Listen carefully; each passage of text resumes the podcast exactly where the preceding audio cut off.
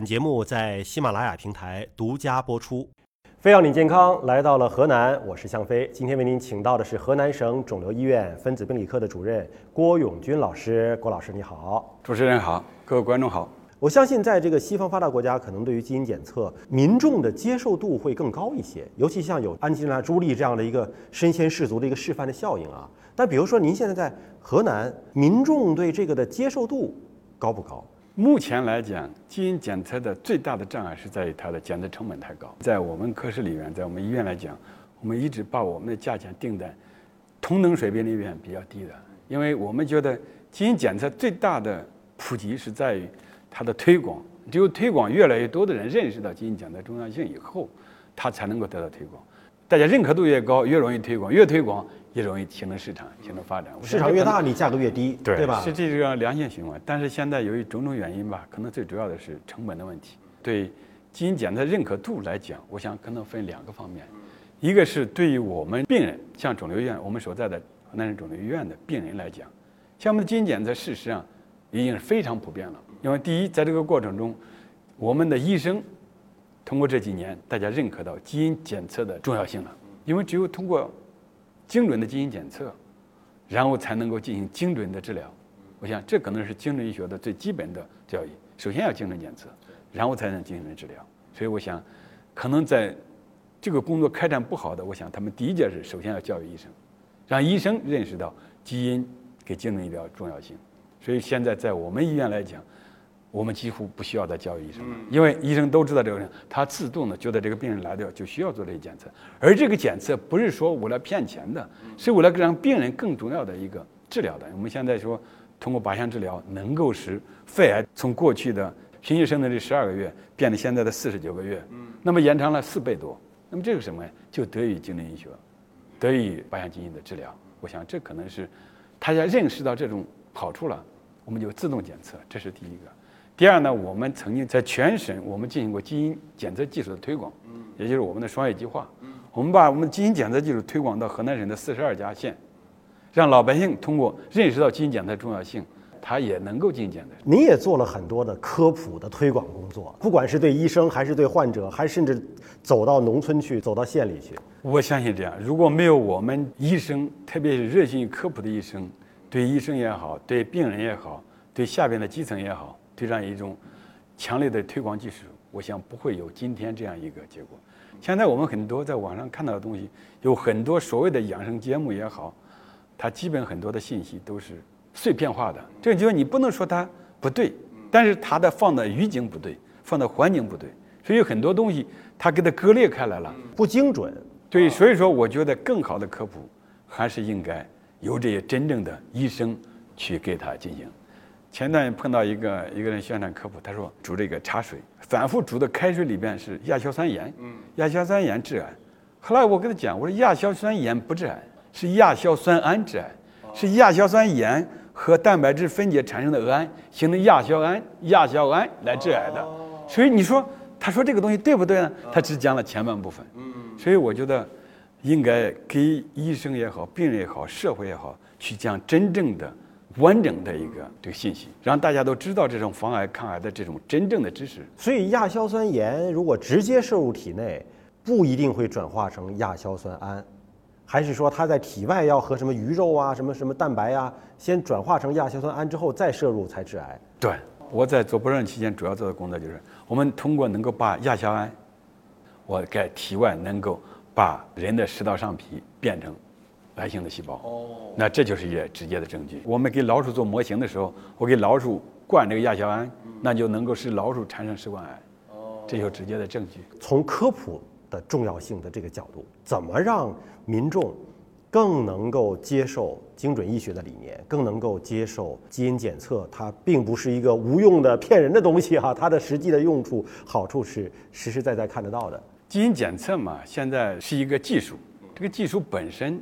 它带来的作用有很多种，临床上，对早期的胎儿阶段产前诊断最简单的，可以查出你遗传病来；中年的或者对于这个癌前病变的病人，我可以查出你哪些基因的突变。如果说这些基因的突变跟遗传性相关的，那就预示着你可能会得哪一种更容易得，像结肠癌也好，乳腺癌也好，这都是和基因改变相关的。基因检测要和临床正常的体检进行结合起来。如果我们这个基因检测是真正的是用于体检的这种目的，那么我想是值得是推广的。但如果是把它作为一种商业化的或者一种企图化的，呃，我个人是不太相信这种天赋基因的。我们这个很多东西在中国，把很多先进的、好的技术都给带到歧路上去了。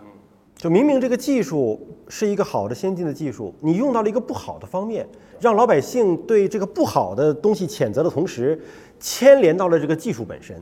对，所以我觉得在基因治疗这一块儿，我希望还是有识之士能够真正的认识到基因为未来人类带出的一个巨大的贡献，它的作用应该是往正途上走，而不是向一些歧路上走。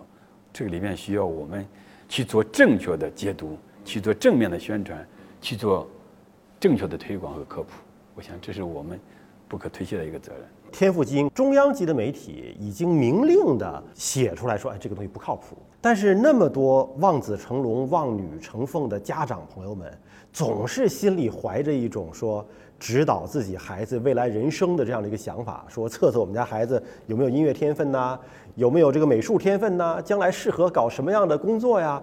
您从学术科学角度来批判批判啊，到底哪儿不靠谱？我不知道他训练学证据有没有，关联性有没有，我还没有看过他们的解读报告，我不知道他是根据什么东西判定的，这孩子是在哪方面进行好的，所以说没办法去进行针对性的一个反驳。但是我想人的成功是有遗传因素在里边，当然你说先天育型患儿，你怎么教育？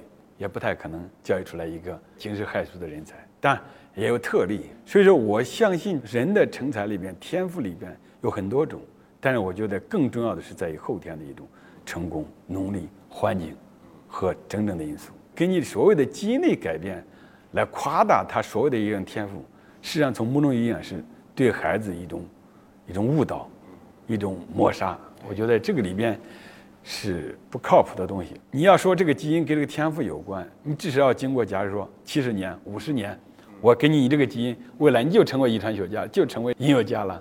这样你是要经过长期的追踪里面才说。你要有流量数据调查的这种。我记得哈佛大学好像做过这么一个实验，追踪观察一些几个孩子，所谓的学习好的、学习不好的，然后经过几十年观察以后，你发现到最后基本上都没有太大。举个更简单、大家容易接受的例子，我们国家所有的一些高考状元。我们所谓的当时的一些少年班的学生，但你发现这些孩子从大众的角度来讲，他并不比那些普通的孩子到最后优秀太多。你现在去上了一个少年班，人家走入了普通大学，到最后三十年、五十年、二十年以后，你发现他们在对社会的贡献、对社会的成就，并没有太高。我想这是最明显的一个例子。就像我们所谓的这个人考分非常高，高分低能的。所以因为在社会里面，你成长成才也好，除了天赋以外，还有后天的努力，因为人才的这个评价的标准本身就不是那么单一，然后你用一个并不靠谱的一个基因检测来判断他的人才未来怎么方向能成才，这个从逻辑上好像就不太说得通。所以国家禁止这个是我个人是坚决拥护的，我觉得这是对的，不能够误导他。假如举个例子，你说这个孩子未来会成为音乐家。二十年以后、三十年后，这个孩子到最后因为杀人犯进到监狱了，那家长找你退钱吧，或者你误导了我孩子。确实是，您得看看孩子的兴趣。孩子就说我就我就不喜欢音乐，你非逼着练钢琴，那哎，我还真的碰见过这样一个孩子，每天早上起来看到一个父亲陪一个小女孩拉那个手小提琴，那小孩六七岁，拉的像拉锯一样的，在那哭着拉，就不喜欢。他的一个父亲就站在旁边，就是逼着他。孩子也痛苦，父亲也痛苦。当然有，也有逼出来的，像郎朗这样的，确实到最后他也喜欢上这样。但也可能你逼着逼着他就喜欢上了，而且他正好又有这种天赋，也有成才的。但是我觉得可能孩子的兴趣还是非常多的。好，非常感谢郭老师来到我们节目当中。那我们今天节目到这里就告一段落了，感谢您的关注。下期节目时间我们再会。